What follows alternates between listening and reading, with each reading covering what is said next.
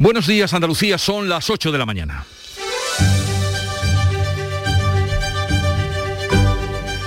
La erupción del volcán de la isla de La Palma lleva más de 16 horas activo y más de 5.000 personas de varios pueblos han pasado la noche fuera de sus casas mientras que la lava ha comenzado a sepultar viviendas y ha asaltado carreteras buscando la costa. A medida de la colada de lava que avanza, siguieron las evacuaciones que de momento se habla de 5.000 personas. Estaremos muy pendientes de cómo transcurra porque la pregunta ahora es ¿hasta cuándo la erupción del volcán. Trataremos de responderla esta mañana y también estaremos muy pendientes del eh, rey Felipe VI que inaugura en Córdoba el nuevo curso de las universidades españolas. Y es que la Universidad de Córdoba cumple este curso 50 años de vida. Social Energy. La revolución solar ha llegado a Andalucía para ofrecerte la información del tiempo. Con Carmen Rodríguez Garzón, atentos.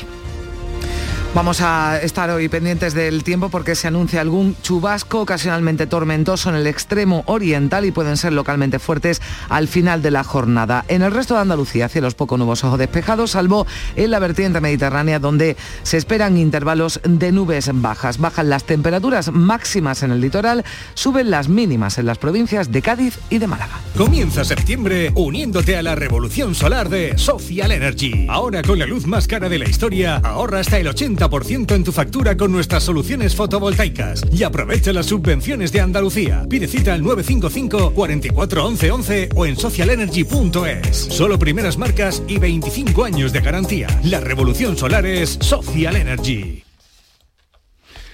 Y vamos ahora desde la Dirección General de Tráfico a saber cómo está Andalucía. Vitaldent te ofrece la información del tráfico. En Clínicas Vitaldent queremos verte sonreír. Desde la DGT nos atiende Eris Cerezo. Buenos días. Buenos días. A esta hora encontrarán tráfico lento en Sevilla de entrada en la A49 a su paso por Camas y en la A4 en Bellavista. También densidad circulatoria en Cádiz en la A4 y en la A48 en el entorno de Tres Caminos. En Málaga en la A7 en Cala Honda y en Fuengirola hacia Marbella y en Málaga en la A357 en Campanilla y en la A7 en Málaga Este todo hacia Málaga capital y densidad circulatoria también en la A4 en el entorno de Córdoba en ambos sentidos. En Vitaldent seguimos creciendo. Ya somos más de 340 clínicas y 7 millones y medio de pacientes. Todo para que tengas siempre tu mejor sonrisa, incluso a la vuelta de las vacaciones. Por eso este mes tienes un 20% de descuento en ortodoncia. Porque en Vitaldent queremos verte sonreír. Pide cita en el 900 101 001. En Canal Sur Radio, la mañana de Andalucía con Jesús Vigorra. Noticias. Vamos a contarles que miles de evacuados en la isla de La Palma por la erupción del volcán de Cumbre Vieja que comenzó a expulsar lava pasada las 4 de la tarde de este domingo, en torno a las 4, sigue todavía activo, Carmen. Sí, la lava avanza lentamente, ya han sido desalojadas en torno a unas 5.000 personas, aunque la cifra, ya veremos a ver cómo evoluciona ese volcán, podría elevarse en las próximas horas. Ya han llegado los primeros efectivos de la UME, de la Unidad Militar de Emergencia, desde Sevilla sale hoy un nuevo equipo que se va a incorporar a ese dispositivo positivo, se prevé que el volcán expulse entre 10 y 17 millones de metros eh, cúbicos de magma. La erupción tiene dos fisuras separadas por unos 200 metros, ocho bocas por las que está emergiendo la lava y aunque no hay que lamentar daños eh, personales, ya el presidente canario Ángel Víctor Torres prevé que los materiales, los daños materiales van a ser muy cuantiosos. En estos momentos no es previsible que se tenga que evacuar a nadie más y la lava camina hacia la costa y en ese sentido los daños pueden ser, van a ser materiales y en ese sentido también lo ha dicho ya también el presidente del Cabildo, todas las administraciones garantizamos que haremos todos los esfuerzos para esos daños materiales uno de los mayores expertos en volcanes de nuestro país, el catedrático de la Universidad de Granada, Jesús Ibáñez, valora que se haya podido prever el inicio de la erupción, aunque será mucho más difícil saber cuánto va a durar. El mayor peligro, además, advierte, reside en la expulsión de gases. La emisión de gases que son altamente venenosos, como el dióxido de azufre, el ácido sulfídrico, el dióxido de carbono, afectarán mucho a la población. La ceniza, además, va a afectar a la, tanto a la población como en un momento determinado de manera directa a la alimentación del ganado. La ciencia lo subrayaba también el presidente del Gobierno ha permitido anticiparse y coordinar con tiempo las evacuaciones. Pedro Sánchez viajaba anoche a La Palma, ha pues puesto su viaje a Nueva York y garantizaba la seguridad de la población. Tenemos todos los instrumentos, tenemos todos los efectivos. Eh, los ciudadanos de La Palma tienen que estar tranquilos, está garantizada su seguridad y, eh, por supuesto, esto, en fin, lo que pone a prueba de nuevo es el Sistema Nacional de Protección Civil, que una vez más, una vez más, y ante una circunstancia tan extraordinaria como la que estamos viviendo, pues está dando la talla. Se han sucedido los eh, mensajes de solidaridad con los ciudadanos de La Palma por parte de los líderes políticos. El presidente del PP, Pablo Casado, mostraba en Twitter su preocupación por lo que está sucediendo. También la líder de Ciudadanos, Inés Arrimadas, lamentaba la angustia que supone esto para los vecinos. Desde Andalucía, el presidente Juanma Moreno ha trasladado su apoyo al presidente canario, también a los vecinos de La Palma, Canarias. Según Moreno, puede contar con la solidaridad de los andaluces. Y se cumple justo ahora 50 años del último volcán que entró en erupción en España. Fue el de Teneguía en el sur de la isla de La Palma. Duró desde el 26 de octubre hasta el 18 de noviembre de 1971. En esa ocasión provocó una víctima por inhalación de gases. Beatriz Galeano. Este sonido grabado en octubre de 1971 parece el mismo que escuchábamos ayer también. Los comentarios de los vecinos de La Palma nos recuerdan a las últimas noticias que hoy mismo les hemos contado. Señora, ¿no le da usted miedo estar al pie de un volcán con los niños? A mí mucho miedo, sí señor. ¿Usted cuándo ha sentido más miedo? Yo tenía más miedo porque no conocía uno tanto como, como ahora y Son las grabaciones del nodo de este volcán de Teneguía, llamado ahora Cumbre Vieja, en el sur de la isla de Palma, el último volcán activo en España. Como ahora comenzó con temblores de tierra que fueron en aumento hasta que empezó la erupción, que duró apenas un mes. Es la más corta que ha habido en Canarias. La ocurrida en el siglo XVIII en Lanzarote duró seis años y creó el Parque Nacional de Timanfaya.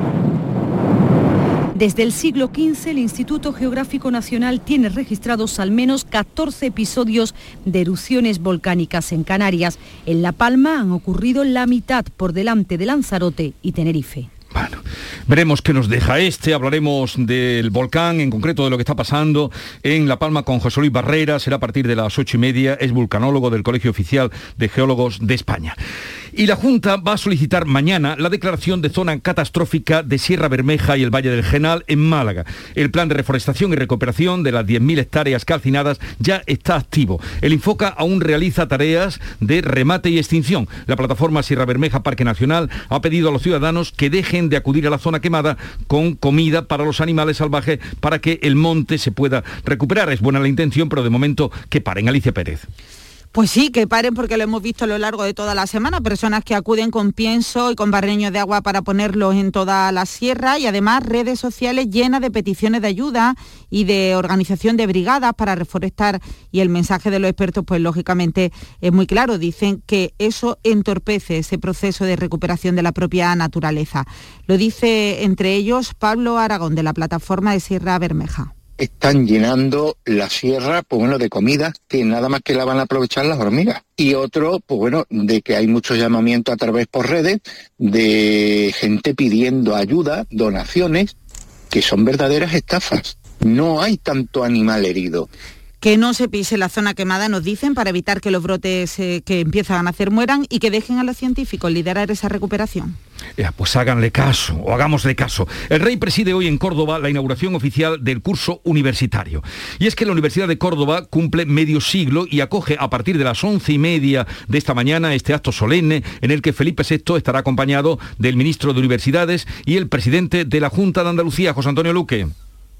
Pues junto al 50 aniversario de la Universidad de Córdoba también se celebra el 175 aniversario de la Facultad de Veterinaria o el 50 de otros centros como Filosofía y Letras, Ciencias y Medicina. Este ha sido el motivo por el que el rey Felipe IV inaugura en Córdoba el nuevo curso, lo hará a las once y media de la mañana en el Salón de Actos Juan 23 del campus universitario de Rabanales. Comenzará con la lección inaugural a cargo de la catedrática de Genética de la Facultad de Ciencias de la Universidad de Córdoba, María Teresa Roldán Arjona, quien hablará sobre reparación del ADN entre la estabilidad del genoma y la plasticidad del epigenoma seguirán después las intervenciones del rector, del presidente y presidente de la CRUE, José Carlos Gómez Villamandos, del ministro de Universidades, Manuel Castel, y del presidente de la Junta, Juanma Moreno, cerrando el acto del rey Felipe VI. También está prevista la actuación del coro Averroes. La inauguración del curso es el pistoletazo de salida que constituye un año singular para la Universidad de Córdoba en su medio siglo. El curso pasado, la ceremonia oficial de apertura del curso tuvo lugar en la Politécnica de Madrid, también eh, presidida por Felipe VI. Esta será la segunda vez que Córdoba acoja el acto oficial de apertura del curso de las universidades españolas con presencia de la Casa Real. La primera fue el 24 de septiembre de 1997, cuando los reyes Juan Carlos y Sofía inauguraron el curso en el campus de Ramanales con motivo precisamente del 25 aniversario de la UCO. Estaremos allí, nos asomaremos luego a ese acto solemne y más de 80.000 estudiantes comienzan hoy la universidad en Sevilla tras un fin de semana que ha sido lo más parecido a la normalidad que ha habido desde que comenzara la pandemia. Se han celebrado tres salidas procesionales, un congreso multitudinario, un desfile de moda y toros en la Real Maestranza. Pilar González. Ha habido de todo. En Sevilla se ha vuelto a escuchar un sonido que añorábamos. La salida de la Divina Pastora de Santa Marina, que hacía su recorrido por las calles del centro con costaleros y música. Congregaba a cientos de sevillanos por el centro de la ciudad, en la puerta, la salida vallada, las personas con mascarilla y un amplio dispositivo de policías. Está levantada por toda la gente que está en el cielo por culpa de esta pandemia, por los que se fueron al cielo. Todos por igual valiente Santo siempre en el suelo. Siempre en el suelo, ¿eh? Esto en la calle, en el centro, la pasada tarde y en el Palacio de Congresos, 20.000 personas han participado en el Festival Internacional de Deportes, que tiene un impacto económico de 3 millones y medio de euros. En el centro se ha celebrado un desfile de moda flamenca con música en directo y con 2.600 asistentes. A esto hay que añadir el inicio de la Feria Taurina de San Miguel en la Maesanza, con un 60% de aforo y con todos estos eventos la ocupación hotelera ha rondado el 80% en la ciudad. De hecho, el Alcázar solo el sábado recibía más de 4.000 personas. A partir de hoy se establecerán más de 150 puntos de vacunación sin cita y unidades móviles en las universidades de Málaga, Granada, Córdoba, Cádiz y Huelva. La Consejería de Salud insiste en tratar de captar a los más de 600.000 andaluces que aún no se han puesto ninguna de las dosis de vacuna contra el COVID a los que el presidente de la Junta les ha pedido una vez más que se animen a vacunarse. Mañana va a comenzar, recordamos además, a administrarse la tercera dosis a los mayores que viven en residencia. Es que mientras la tasa de incidencia acumulada del COVID ha bajado en Andalucía hasta los 75 casos por cada 100.000 habitantes, está por encima de 100 entre los mayores de 85 años. La Consejería de Salud va a actualizar los datos de la pandemia en Andalucía durante el fin de semana. Los últimos positivos notificados el sábado fueron 474 y los fallecidos 9. Y hoy comienza en Sevilla el diálogo sobre el futuro de la empresa. Una mesa de diálogo en la que participarán, entre otros, la vicepresidenta primera y ministra de Economía, Nadia Calviño, la ministra de Industria, Reyes Maroto, con quien vamos a hablar dentro de un momentito, o el comisario europeo de Presupuesto y Administración, Johan Nehan. Sí, la intención es presentar propuestas sobre cómo debe ser la empresa del futuro para que la España de dentro de 30 años sea más próspera o tenga un mayor nivel de desarrollo que establece esa estrategia España 2050 en la que se incluyen los diálogos sobre el futuro. Una iniciativa del Gobierno de España, la Comisión Europea, el Parlamento Europeo y también otras 70 instituciones públicas como ayuntamientos, fundaciones, gobiernos autonómicos y universidad. el objetivo, crear conversaciones en torno a un aspecto de la economía y en Sevilla desde hoy esos diálogos se centran en el desarrollo de las empresas. Y como avanzábamos, la ministra Reyes Maroto va a participar esta mañana, ya de hecho viene de camino a Sevilla y nos atiende unos minutitos. Ministra Reyes Maroto, buenos días. Muy buenos días. Eh, gracias por atendernos. Hemos leído un tuit suyo eh, que dice, sigo con preocupación la situación de la isla de La Palma. Tras contactar con el presidente del Cabildo y el presidente de Canarias, pedimos a los palmeros y turistas que sigan las recomendaciones de las autoridades. Mi corazón está en la isla bonita. ¿Tiene usted alguna última hora de lo que está pasando allí? Bueno, como bien dices, eh, los ocupación, pero bueno, también con, cierta tranquilidad porque se ha trabajado muy bien. Eh, la ciencia, como decía el presidente, nos ha dado mucha información y eso ha permitido ser previsores y bueno, pues esperamos eh, que pronto eh, pare la erupción que, está viviendo ahora mismo la isla y que podamos recuperar esa normalidad y por lo que a mí me toca pues reforzar mucho que la seguridad necesaria y que los turistas pues van a poder seguir disfrutando de esta isla bonita tan maravillosa que, tenemos en, España. Ministra, ¿qué mensaje trae usted hoy a este foro en el que va a participar en Sevilla mm, de cómo fomentar el desarrollo de las empresas, que es en concreto el panel en el que usted va a intervenir? Pues como bien decís, eh, abordamos hoy pues un panel muy importante en el que vamos a hablar sobre el futuro de la empresa, las empresas del futuro. Por la parte del gobierno tenemos una agenda muy importante para, sobre todo, eh, mejorar el tamaño de la empresa. Es uno de nuestros grandes déficits y para eso no solo hemos abordado reforma del empresarial, uno de ellos, sino también en el ámbito la digitalización, bueno, la eh, internacionalización de la pequeña y mediana empresa. eh, quiero pedir disculpas a los oyentes, pero ya les he dicho que venía en, en dirección hacia Sevilla en el AVE y el AVE eh, a veces nos proporciona estas dificultades de comunicación. Ministra, el viceconsejero de Turismo, ahora vamos por la parte de turismo que le corresponde a su ministerio, decía que el año eh, está yendo mejor de lo previsto, que en Andalucía llegaremos a 21 millones de turistas y se habían previsto 18. Eh, el turismo, ¿y usted qué previsiones tiene del turismo en España para este año? Bueno, como bien ha dicho el viceconsejero, la evolución de este verano en Andalucía está siendo positiva, se consolida la recuperación y sin duda el trabajo que se ha hecho eh, para trasladar ¿no? el ámbito de la seguridad sanitaria muy importante, la vacunación, por supuesto, Bien, te- te- tenemos que dejarlo, pedirle disculpas a la ministra, pero es eh, muy difícil. El AVE no ha conseguido todavía, no Esa- ha conseguido todavía parte. la comunicación. Esa, Esa parte, parte es no. muy difícil y la verdad es que cruzamos los dedos, ¿verdad, Carmen? Cuando tenemos una entrevista con Sí. alguien que va en el AVE. Sí, calculamos incluso cuando, en, a qué altura ha estado cuando nos coge la, la entrevista, y- porque ya hasta nos conocemos los tramos Sí. que tienen mejor o Bueno, peor cobertura. En Pues fin, una lástima. a ver si cuando tome tierra en Sevilla, eh, disculpas para la ministra, si cuando tome tierra en Sevilla podemos eh, retomar y, y- y concluir esta comunicación. Lo sentimos de verdad, pero ustedes ya nos entienden perfectamente. Son las 8, 17 minutos de la mañana. La mañana de Andalucía. La vida es como un libro y cada capítulo es una nueva oportunidad de empezar de cero y vivir algo que nunca hubieras imaginado. Sea cual sea tu próximo capítulo, lo importante es que lo hagas realidad. Porque dentro de una vida hay muchas vidas y en Cofidis llevamos 30 años ayudándote a vivirlas todas. Entra en cofidis.es y cuenta con nosotros. Esto no puede ser. Cada día jugamos de una manera distinta. Un día 4-4-2, otro día 3-4-3, otro día 5-4-1. Es que no hay una manera de jugar bonito todos los días. Sí que hay. ¿Cuál? Con el cupón diario. Cuando juegas al cupón diario y la paga de la ONCE, colaboras con una gran labor social y ayudas a que miles de personas con discapacidad podamos convertirnos en nuevos campeones. Y campeonas. 11. Cuando juegas tú, jugamos todos. Juega responsablemente y solo si eres mayor de edad. En cofidis.es puedes solicitar hasta 15.000 euros con un 595 TIN y 611 TAE. 100% online y sin cambiar de banco. Cofidis, cuenta con nosotros.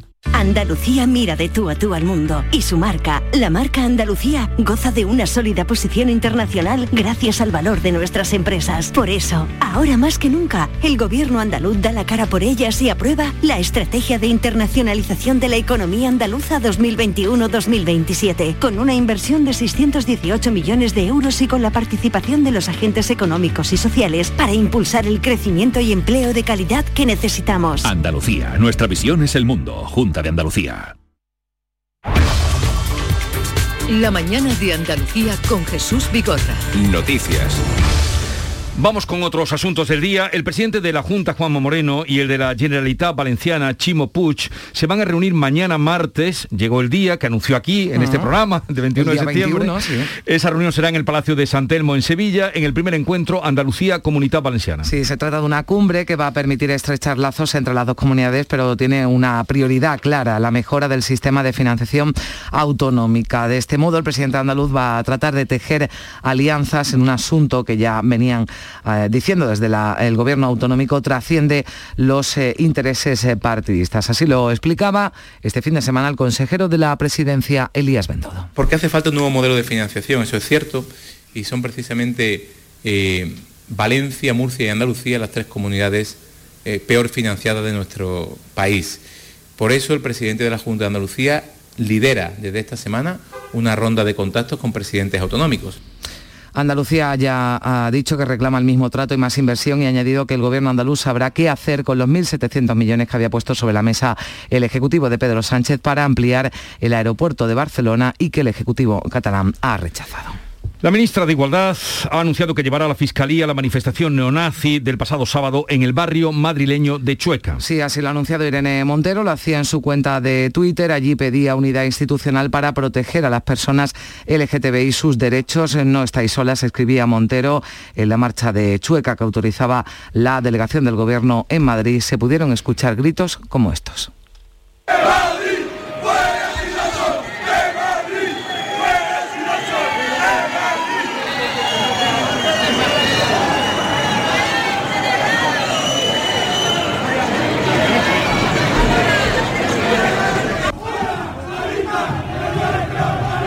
Pues eran los eh, gritos que escuchaban en esa manifestación y que han hecho que el gobierno anuncie que va a llevar a la Fiscalía esa manifestación protagonizada por grupos neonazis. La vicealcaldesa de Madrid, Begoña Villacís, no descarta tomar acciones legales desde el ayuntamiento. Villacís ha defendido que Madrid es una ciudad libre, que no se debe permitir que entre el odio y la intolerancia en las calles de la capital.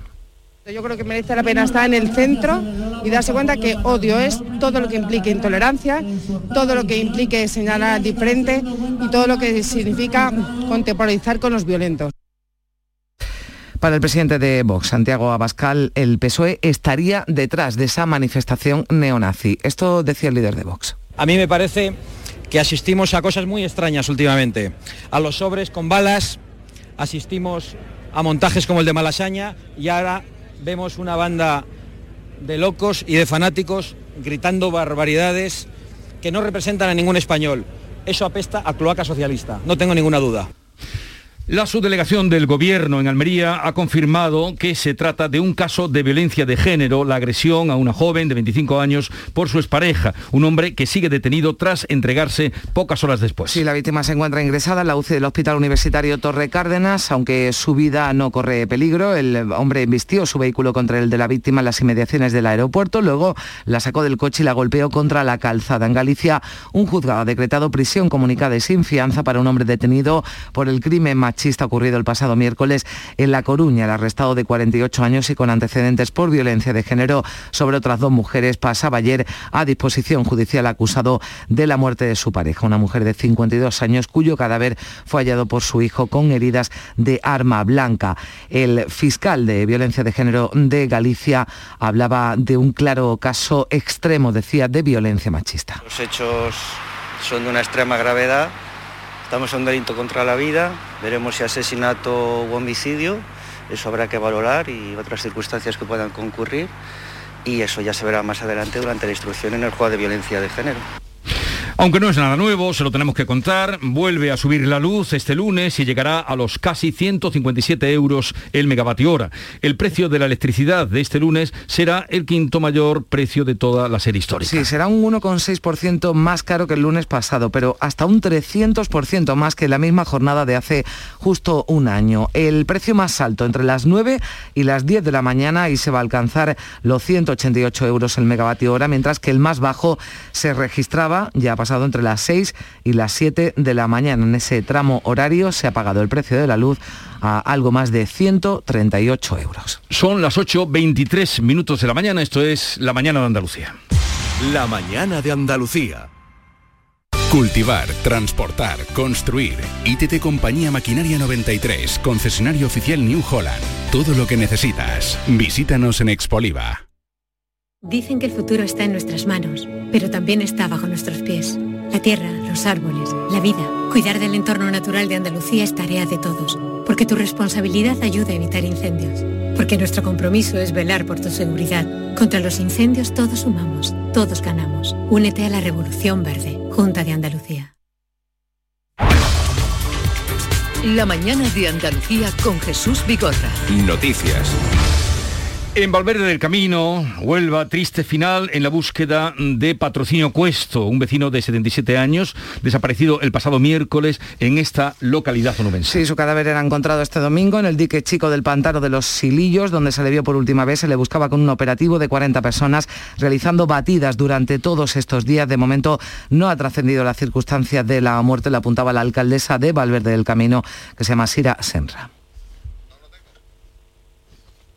Bien, pues parece que no podemos eh, escuchar ese sonido. Eh, también en la crónica de sucesos en la localidad cordobesa de Villafranca ha fallecido un hombre de 76 años tras ser rescatado del Guadalquivir. La víctima fue sacada del agua por efectivos de la policía local. Se están investigando las causas por las que cayó al río y una muerte más que se investiga en el día de ayer. Ocurría la muerte de un inmigrante en la playa de los Muertos de Carbonera en Almería, donde hace una semana perdió la vida otro joven tras tocar tierra en una patera. Efectivos de protección civil y de la Guardia Civil se han hecho cargo del rescate del cuerpo y ha quedado activado el protocolo judicial.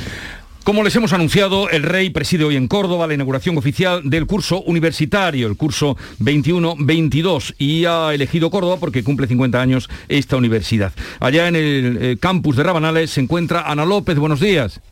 ¿Qué tal? Muy buenos días. Bueno, pues aquí están ya llegando los equipos de seguridad de protocolo para organizar los últimos detalles de este acto que, bueno, va a ser muy distinto al del año pasado porque, eh, como todo el mundo sabe, pues hay ya un 100% de presencialidad.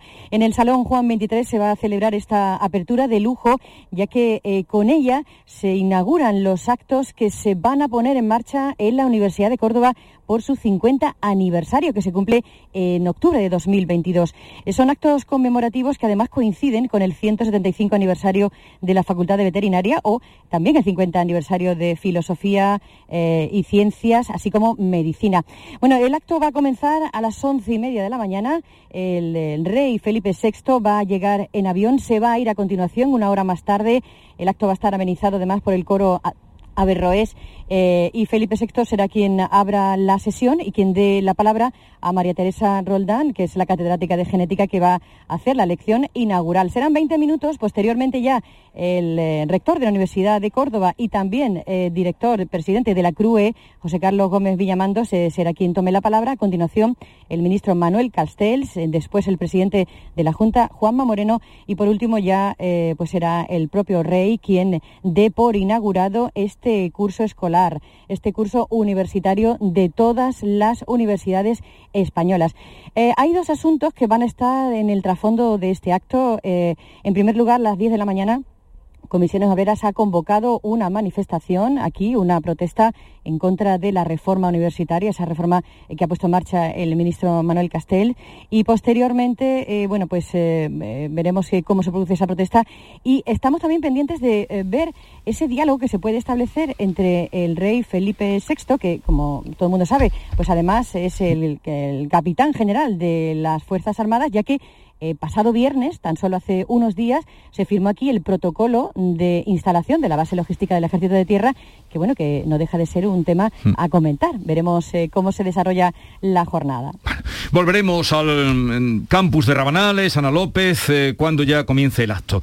Y unos 4.000 loteros andaluces están llamados a participar el próximo miércoles en la primera manifestación de este colectivo en toda su historia. Fíjense, una movilización que nació en Sevilla y que se ha extendido por todo el país para reclamar que se modifiquen sus comisiones congeladas ya desde hace 17 años. Sí, se espera que acudan hasta 6.000 loteros y vendedores mixtos de todo el Estado. Confían en que sirva para negociar ese nuevo porcentaje de beneficio en las comisiones congeladas desde 2004. Actualmente está situada en un 4%, es decir, 5 céntimos brutos de cada euro, por ejemplo, de la Bonoloto y 80 céntimos brutos de cada décimo de Navidad. Vamos a escuchar a Manolo Caballero, que es uno de los loteros que eh, ha iniciado esta protesta histórica como mínimo tendríamos que pasar a un 8,5%. Un 8,5% en todos los juegos, cuando en uno, algunos tenemos un 4 y en otros tenemos un 6. No pedimos más de lo que nos corresponde. Y además, con una cosa, esto tendría que ser con carácter retroactivo. No sabemos desde cuándo, que esto tendríamos que negociarlo, pero que que ya está bien. Pues primera manifestación de loteros y el alcalde de Cádiz ha pedido a los vecinos el beneficio de la duda senequista con respecto al retraso del carnaval 2022 previsto para junio. Sí, José María González admite que el ayuntamiento ha podido equivocarse al aplazar la fecha, pero mantiene su decisión de no retrasar la fiesta, de no celebrarla en febrero. Así lo ha señalado en una carta que ha publicado en sus redes sociales.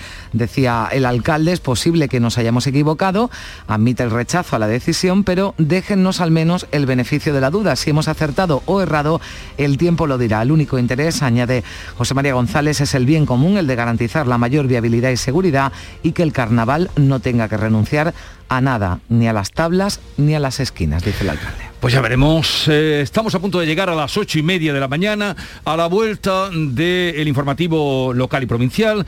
Abriremos tertulia de actualidad con Estela Benot, África Mateo y Javier Caraballo. Y también vamos a hablar, como les vengo anunciando, con un experto en tema de mm, volcanes y geólogo que es José Luis Barrera, que nos aclarará algunas dudas y cuestiones que tenemos con respecto al volcán de La Palma. Son las 8.30 minutos de la mañana. En la mañana de Andalucía de Canal Sur Radio, las noticias de Sevilla. Con Pilar González.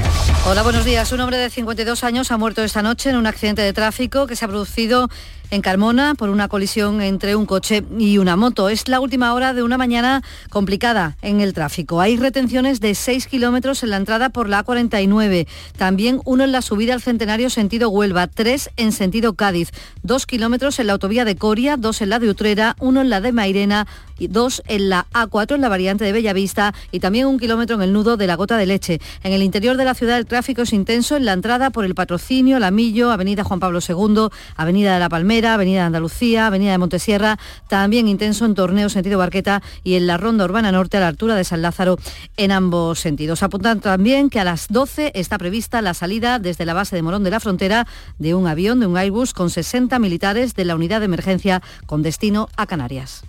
Sevilla 2000, tu inmobiliaria 100% sevillana y la más recomendada de Sevilla, te ofrece la información del tiempo y te desea que tengas un buen día. Tenemos el cielo despejado, viento variable flojo aumentando por la tarde y la temperatura máxima prevista es de 32 grados en Écija, 31 en Lebrija, en Morón y en Sevilla. A esta hora tenemos 19 grados en la capital. ¿Quieres vender tu vivienda en 30 días? Inmobiliaria Sevilla 2000. Especialistas en servicios al propietario. Le regalamos valoración de su propiedad, certificado energético registrado, reportaje digital profesional con vídeo más planos y publicamos su inmueble en más de 100 portales inmobiliarios. Inmobiliaria Sevilla 2000. Única inmobiliaria de Sevilla con certificado de calidad AENOR ISO 9001. Búsquenos en internet o en 955 51 33 Comienza hoy el curso universitario para más de 80.000 estudiantes de la Hispalense y de la UPO. Lo hace al 100% de la presencialidad. El rector de la Universidad de Sevilla, Miguel Ángel Castro, ha asegurado que se mantienen todas las medidas anti-COVID a pesar de que el 80% de la comunidad universitaria está ya vacunada.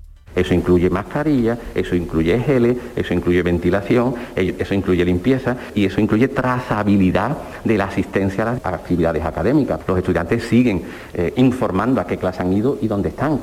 Se va a desarrollar además una campaña para fomentar la vacunación. En la Hispalense hay 10.500 alumnos que acuden por primera vez a la universidad, entre ellas estas jóvenes estudiantes. Estoy bastante nerviosa por el comienzo de esta nueva etapa y las nuevas asignaturas. Y bueno, espero que todo vaya bien. Me costó muchísimo elegir una carrera, pero al final he decidido optar por algo que me gusta un montón aunque no sé lo que será de mí en el futuro. Tengo muchas ganas de empezar, aunque creo que no estoy preparada. Tengo un montón de ganas de empezar porque voy a conocer a gente nueva pero también es verdad que me da miedo las asignaturas en inglés, como por ejemplo algunas de matemáticas, que el verano se ha acabado y que ya empieza lo bueno. La vicepresidenta primera del Gobierno, Nadia Calviño, va a visitar esta tarde la Facultad de Ciencias Económicas y Empresariales y además hoy comienza el primer Congreso Internacional de Universidades Inclusivas en la Facultad de Ciencias de la Educación. La universidad llega justo cuando acabamos de vivir el fin de semana más parecido a la normalidad que teníamos antes de la pandemia. Tres procesiones, la Virgen de las Tristezas, de la Vera Cruz y la Virgen de los Desamparados de Alcosa, que ha transcurrido sin incidencias en la mañana del domingo, y ya por la tarde en el centro la Divina Pastora de Santa Marina, que salía de la calle Amparo, hacía su recorrido por las calles del centro, salida vallada, personas con mascarilla y amplio dispositivo de policías. Y este sonido que añorábamos. me gusta escucharte, mi arma. Ya ha llegado la hora de los costaleros de Sevilla. Está levantada por toda la gente que están en el cielo por culpa de esta pandemia, por los que se fueron al cielo. Todos por igual valiente. Blanco siempre en el suelo. Siempre en el suelo, ¿eh?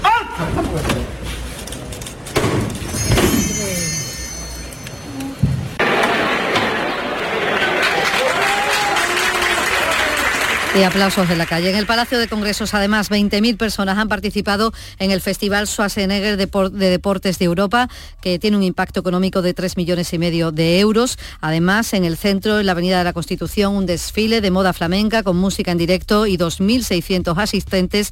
Además, todo esto Feria Taurina en San Miguel de la Maestranza con un 60% de aforo y con todos estos eventos la ocupación hotelera ha rondado el 80% en la ciudad. El Alcázar solo el sábado recibía a más de 4.000 personas. Les decimos también que hoy se abre el plazo y hasta el 1 de octubre para la inscripción en Sevilla de los talleres de distrito para solicitarlos. A esta hora 19 grados en Osuna, también en Sevilla y en Paradas. La mañana de Andalucía con Jesús Vigorra. Canal Sur Radio.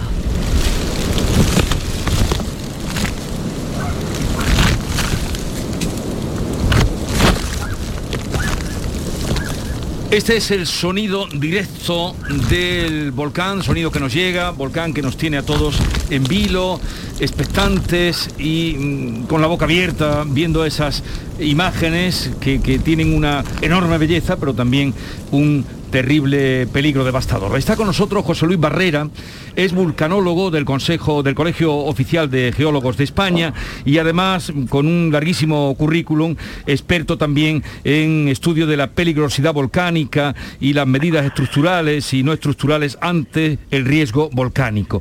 José Luis Barrera, buenos días. Hola, buenos días. Lo primero que queremos saber es por qué ha entrado en acción este eh, volcán de La Palma.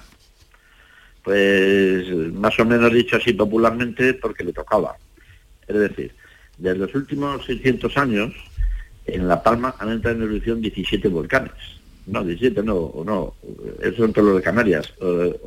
7, 8 volcanes han entrado en erupción periódicamente. Luego, hacía ya 50 años de la última erupción, que fue la del Tenerife en el 71, ya había pasado un plazo suficiente para que se pudiera dar otra erupción y se ha dado porque la actividad en el fondo de, lo que es Cumbre Vieja, ahora de La Palma, esa es permanente la actividad.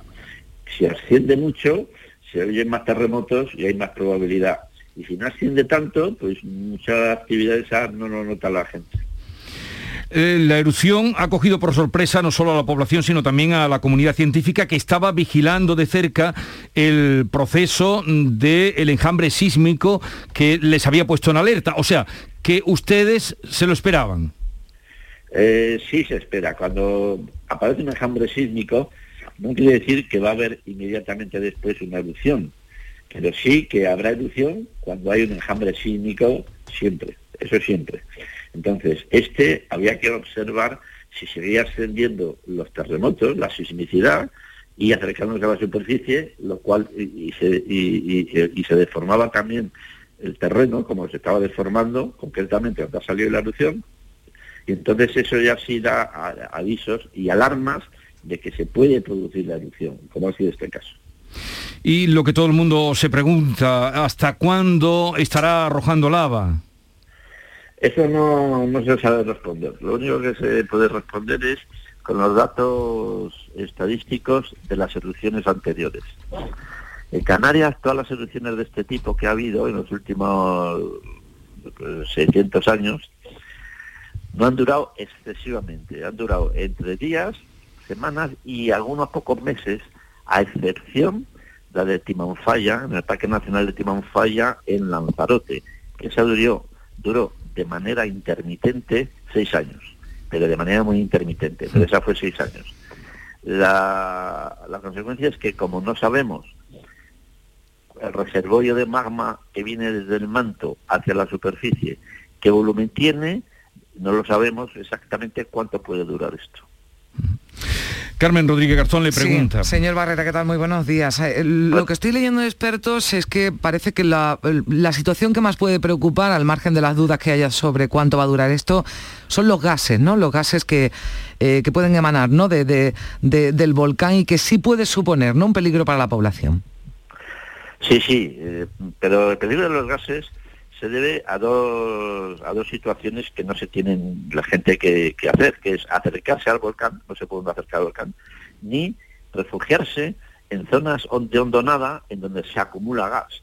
Es un gas eh, que no se ve, invisible, pero que sí te mata, como le pasó en el Tenería. Hubo una persona que murió porque se metió en una hondonada y ahí había gas y se murió. Entonces, si se tienen en cuenta esas dos circunstancias y la gente hace caso de que de no acercarse ni de meterse en donadas, mm, no tiene por qué haber mucho peligro porque el gas se disipa rápidamente después por la superficie. Mm. Y las cenizas, este, porque hemos visto ¿no? casos, por ejemplo, como el de Islandia, donde los eh, volcanes pues, han provocado un serio problema, ¿no? incluso para todo el espacio aéreo europeo por esas cenizas también. Eh, en este caso hay riesgo también de que la- las cenizas puedan, eh, puedan llegar y puedan suponer un problema. Eh, ceniza siempre se pone un problema. El, el- el tema es qué volumen de ceniza estamos hablando. Entonces, este volcán no es, es un volcán relativamente pequeño, pequeño, mediano, no más, pero los de Islandia son grandes, muy grandes. Entonces, esta, esta situación de aquí no es la misma de Islandia. Y además depende mucho de hacia dónde eh, sople el viento. Porque de momento en La Palma, el, a- el aeropuerto que sepa yo, lo, lo- lo- lo- sigue abierto. Sí, hay recomendación parece para que para que bueno pues para que las compañías aéreas no vayan, pero no hay ninguna prohibición de momento, ¿no? No, Parece. no hay una prohibición, pero si empieza a soplar el viento hacia el norte o el, o el noreste, que es donde está el aeropuerto, ahí sí que hay que cerrarlo, evidentemente, ¿no? Porque a los aviones es muy peligroso, ¿no? Esta, esta erupción, señor eh, eh, Barrera, bueno, digamos que se ha podido prever porque hablábamos de ese enjambre eh, sísmico, pero ahora también se habla de las consecuencias que pueda tener la erupción una vez que, bueno, pues la, la, la lava, ¿no? Que está yendo hacia, hacia el mar, hacia la, hacia la, hacia la costa, pueda provocar algún peligro, ¿no? Hay quien lanza esa teoría sobre la posibilidad de que se pueda producir un tsunami. No, no, no, esto no produce tsunamis. No, no, no, la lava entra en el mar y no produce nada porque, primero porque eh, el volumen y el tamaño de las lavas que están cayendo abajo es relativamente pequeño. Fíjese, si se hubieran producido tsunamis en la zona de Hawái, en el Kilauea, cuyas coladas sí caen por un acantilado y entran en el mar, y ahí no hay tsunamis. O sea, eso no produce tsunamis. Pues nos quedamos más tranquilos. José Luis Barrera, eh, ¿y por qué lo de las ocho bocas? Ah, bueno, eso es la actividad propia del volcán. En, en- en el año 49, en ese mismo sitio, más o menos, se produjo la erupción del volcán de San Juan. Ese estuvo activo 38 días y tiene ahora, como quedó ya, tiene tres bocas, tres cráteres, actualmente. Entonces, mm, el Tenería empezó también con varias bocas y después se quedó en dos, en una, en una y media casi se van aglutinar, se van agrupando y se quedan en una sola, una y media. Pero este tiene ocho pues porque la fisura es bastante grande. La fisura es bastante grande, entonces por distintos sitios de esa fisura es donde porque surgen las bocas de la erupción. ¿Y el nombre de este volcán cuál es? ¿Y quién le pone el nombre a los volcanes? De momento lo están, ah, eso, el que llega primero, Eh, el que llega primero. Aquí le están llamando ahora el de Cumbre Vieja, Sí. Cumbre Vieja, Cumbre Vieja, pues bueno, pues se va a quedar con el, con el volcán de Cumbre Vieja. Vale, vale, supongo, supongo yo. Bueno, José Luis Barrera, vulcanólogo del Colegio Oficial de Geólogos de España, gracias por atendernos, un saludo y buenos días desde Andalucía. Vale, adiós, buenos días. Y hoy están con nosotros Estela Benot, eh, buenos días, Hola, ¿qué del tal? diario ABC. Muy buenos días. Eh, Javier Caraballo del Confidencial, buenos días Javier. Muy buenos días. Y hoy recibimos, eh, que es un honor conocer personalmente, a África Mateo, que lleva ya con nosotros mucho tiempo, eh, delegada del Ideal en el Ejido, y nada menos que desde allí se ha venido hoy al estudio de la Cartuja. Buenos días África. Buenos días, muchas gracias por la bienvenida. ¿Qué tal estás? Muy bien. Bien, pues eh, gracias por la visita. Enseguida entramos en conversación. Buenos días. En el sorteo del sueldazo del fin de semana celebrado ayer, el número premiado con 5.000 euros al mes durante 20 años y 300.000 euros al contado ha sido 67.007 67007 Serie 4004 Asimismo, otros cuatro números y series han obtenido cada uno de ellos un sueldazo de 2.000 euros al mes durante 10 años. Puedes consultarlos en juegos11.es. Hoy, como cada día, hay un vendedor muy cerca de ti repartiendo ilusión. Disfruta del día. Y recuerda, con los sorteos de la 11, la ilusión se cumple. Comienza septiembre uniéndote a la revolución solar de Social Energy. Ahora con la luz más cara de la historia, ahorra hasta el 80% en tu factura con nuestras soluciones fotovoltaicas y aprovecha las subvenciones de Andalucía. Pide cita al 955 44 11 11 o en socialenergy.es. Solo primeras marcas y 25 años de garantía. La revolución solar es Social Energy. Expoliva, tu punto de encuentro. Un lugar ideal para la investigación y desarrollo. El espacio para conocer las últimas novedades en maquinaria agrícola. Expoliva, vigésima Feria Internacional del Aceite de Oliva e Industrias Afines. Del 22 al 25 de septiembre en Ifeja, Jaén. La mejor feria del aceite y su industria del mundo. En Canal Sur Radio, por tu salud, responde siempre a tus dudas. Este lunes le dedicamos el programa a los cuidados en torno al embarazo y el parto. Entre otras cosas conoceremos qué es la preeclampsia, una subida de tensión en la semana 20 de embarazo y cómo se aborda. Ginecología, obstetricia, pediatría neonatal, todo sobre el embarazo y el parto desde las 6 de la tarde este lunes. Envíanos tus consultas desde ya en una nota de voz al 616-135-135. Por tu salud, desde las 6 de la tarde con Enrique Jesús Moreno. Súmate a Canal Sur Radio, la radio de Andalucía. Este lunes, la tarde de Canal Sur Radio con Mariló Maldonado celebra la Semana Europea de la Movilidad. Estaremos en la estación de metro de Málaga, El Perchel, donde contaremos con las empresas más importantes que se dedican a la movilidad de nuestra tierra. La tarde de Canal Sur Radio con Mariló Maldonado. Este lunes desde la estación de metro de Málaga, El Perchel, con el patrocinio de Metro Málaga, Consorcio de Transportes de Málaga, Empresa Malagueña de Transportes, Renfe y Grupo Avanza.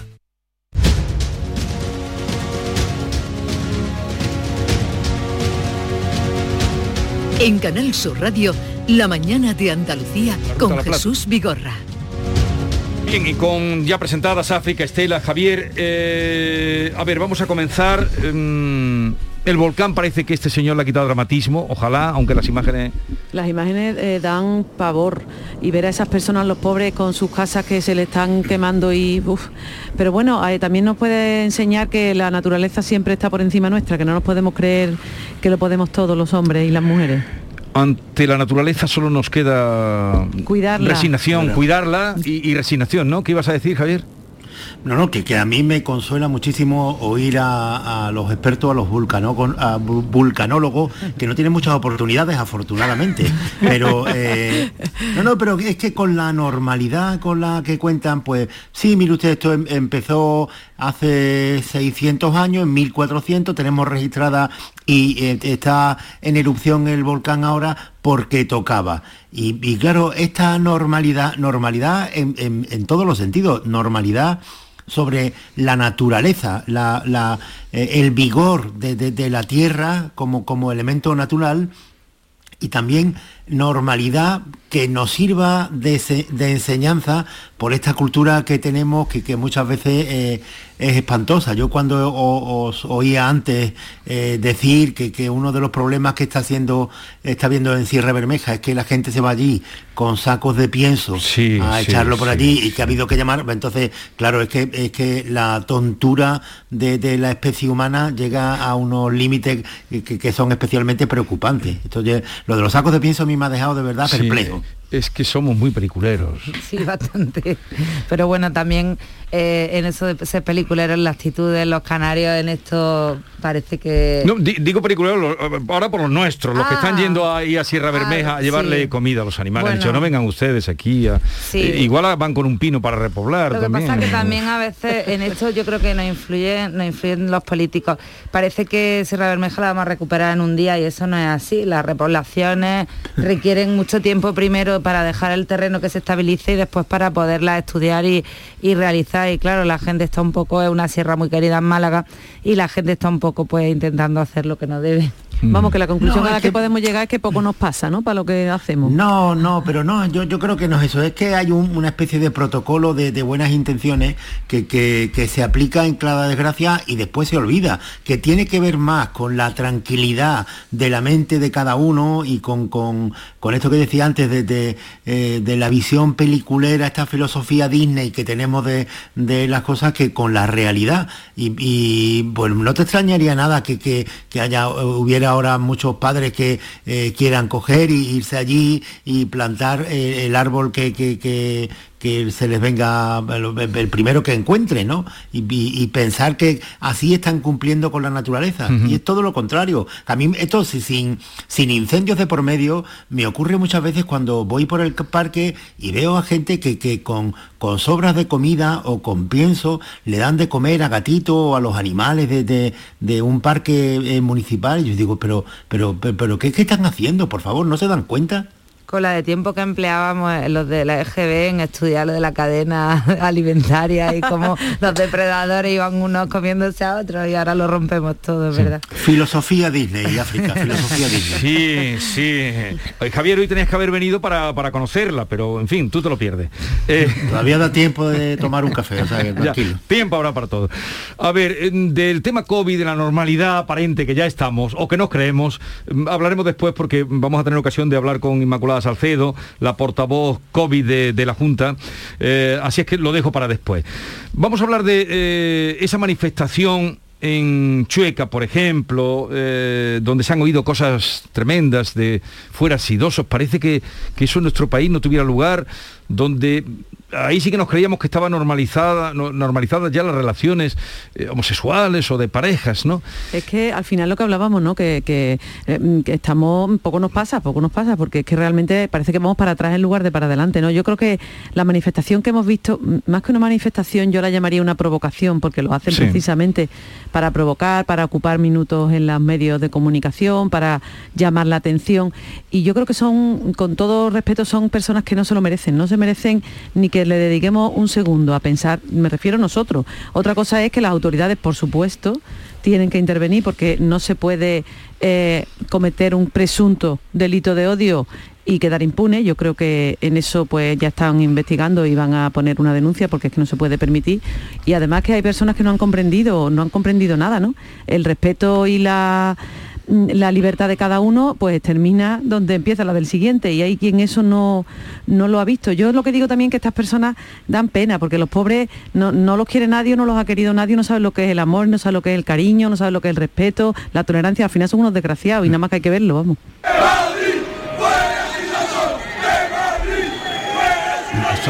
Fuera sidoso de Madrid, eh, marica fuera de, de Chueca. Pero hablaba, Jesús de que esto parecía que estaba superado y nos sorprende verlo. Y es cierto, lo que tenemos también que pensar es mm, por qué surge todo esto ahora, después de tantos años en, lo que, los que hemos convivido con los que mm, todo el mundo se ha hecho a la idea y, ha aceptado una realidad que es la que, la que se en esta sociedad, por qué surge todo esto ahora mismo, quién está o cómo se está alentando todo esto desde otros espacios, porque si no, no surgiría de repente y tan, con la fortaleza y con la virulencia con la que está surgiendo. A ver, yo, es que eh, en esto siempre eh, intento ser muy contundente. Eh, hemos perdido este fin de semana un gran poeta eh, andaluz, sevillano, Aquilino Duque, que, del que a mí lo que me separaba era su concepto de reacción. Aquilino Duque, que, que- terminó en una de las últimas elecciones cerrando la lista de Vox, él mantenía, porque tenía una vis eh, provocativa muy, muy acentuada, él mantenía que se definía como, un reaccionario, pero decía yo soy reaccionario porque reacciono contra la realidad que no me gusta. Desde ese aspecto, a mí, eh, bueno, no me, importaría incluso compartir eh, el apelativo de reaccionario, pero no son esos los reaccionarios que me preocupan en una democracia, no son esos los democracios que me, los reaccionarios que me preocupan en la democracia española y que están en los extremos. Cuando vemos estas manifestaciones de una forma más sutil, en, los parlamentos y en el Congreso de los Diputados, yo siempre intento actuar con toda contundencia, porque la prolongación de esa reacción, de, esas manifestaciones reaccionarias en los parlamentos y en el Congreso, la prolongación en las calles es esto que hemos visto. esto que hemos visto este fin de semana en Madrid, de gente gritando contra los homosexuales, eh, eh, tildándolo de, de sidoso. Yo sinceramente creo eh, que esto no debería de estar permitido. No entiendo cómo esto no eh, se califica como delitos de odio y se, y se, eh, se, mete dentro de, la libertad de expresión. Para mí eso no es libertad de expresión y una democracia como la española tendría que actuar con mucha más contundencia contra aquellas gentes que van sembrando el odio, que esos son los delitos de odio, sembrar el odio entre la población. Pero Javier, ¿no te he entendido al final la, relación la ves entre estos partidos que están en los extremos o no? Yo por, supuesto que lo veo, pero lo veo en un sentido y en el otro. Que cuando eh, eh, me parece que, estas manifestaciones más grotescas, más, más, más más groseras de, la calle, es una prolongación de aquello que se siembra en el Congreso de los Diputados y en los parlamentos autonómicos y en los ayuntamientos. Cuando hay una reacción violenta, tanto de la extrema derecha como de la extrema izquierda, luego hay una prolongación en la calle en la que ya no hay sutileza ni, ni medias palabras, son palabras enteras pero tampoco se utiliza en los parlamentos, ¿eh? por lo menos en lo que yo percibo en el Parlamento andaluz, me refiero, no es A ver, si, tú si, tú has, escuchado alguna vez en el Parlamento decir fuera sidoso, pues dímelo y lo condenaré igual. Pero... No, evidentemente, evidentemente no, pero escucho algunos exabruptos en el Parlamento andaluz y en el Congreso de los Diputados que son prácticamente pues control C, control V, si se me permite la expresión. Entonces, mm, verá, aquí se eh, no se puede tirar la piedra y esconder la mano, hay que ser eh, honesto y honrado y hay quien no lo es y hay quien está efectivamente alentando estos discursos de odio y no se da cuenta, yo, yo mm, permitirme que sea buenista o permitirme que sea optimista, entiendo que a lo mejor no se dan cuenta de lo que están haciendo. O sea, quiero creer que no son capaces de entender hasta dónde puede llegar. Pero que no se dan cuenta quiénes, los que salen a la calle. No, no, los que salen a la calle no han perdido la cabeza, sino más que hay que verlo. Quiero decir los que, lo alientan. Los que lo alientan. Yo creo que a lo mejor quizá una cosa es defender tu postura ideológica, tu planteamiento, que es legítimo, es razonable y, yo lo respeto. Y otra cosa es que tú, tú solo puedas defenderte agrediendo, insultando a personas que no son exactamente igual que tú. Ahí tienes un problema grave. No comparto tu línea tan buenista, Estela. O sea, al final eh, no les queda otra. O sea, cuando tú tienes un discurso populista que no se asienta en nada, que no tiene ningún, ninguna, eh, ningún calado, ni tiene ninguna forma de traducirse a la gestión y a lo que nos interesa a los ciudadanos, solo te queda esto, porque al final es lo que va a movilizar a ese público con el que has conectado, es que no hay otra opción. Y lo digo con conocimiento de causa, porque además eh, creo que en poquísimos sitios de toda España están gobernando. Es que en mi municipio, en el Ejido, han gobernado y han estado dos años en los que no han implementado nada absolutamente de su programa. Lo único que han hecho ha sido retirar tres banderas LGTBI cuando se celebraba el día, eh, hacer ruido cuando había un minuto de silencio por una víctima de violencia de género y cuatro chorradas de primavera más que son las que nos llevan a donde estamos ahora mismo. Y creo que es lo que no puede ser. Por eso el discurso buenista para mí aquí no cabe. ¿Y la convivencia han elegido ahora mismo? Mucho mejor desde que no están ellos. Luego, al final, mm, han, caído por su propio peso. Sí, claro, al final se han ido o, le han dicho desde Madrid que se vayan porque, porque claro, es que ni siquiera estaban eh, trasladando el discurso de Vox, el más extremo, porque no tenían capacidad ni para eso. Es que la gestión de sus eh, áreas delegadas ha sido nula y nefasta durante todo este tiempo. O sea, que ¿quieres tú decir que los han sacado o han desconectado con ellos porque los veían excesivamente blandos? Bueno, efectivamente, desde Madrid lo que veían era que lo único que hacían era dar titulares y sacar los pies del tiesto, como se dice, y al final no eran capaces de implementar allí el discurso que vos tiene bastante estudiado. Por eso no creo en el humanismo, porque es lo único que les puede llevar a conseguir a, ese, esa gente cabreada, antisocial y que eh, en otro momento vivirían fuera de, todo lo que es un proceso de la sociedad normal. Ahora, ayer salió Santiago Bascal diciendo que era cosa de los socialistas.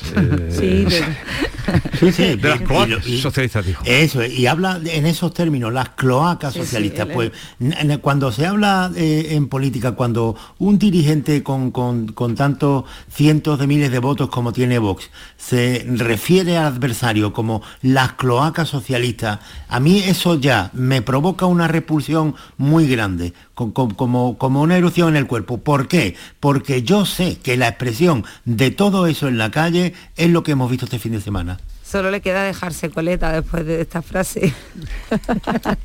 La verdad que, la verdad que sí.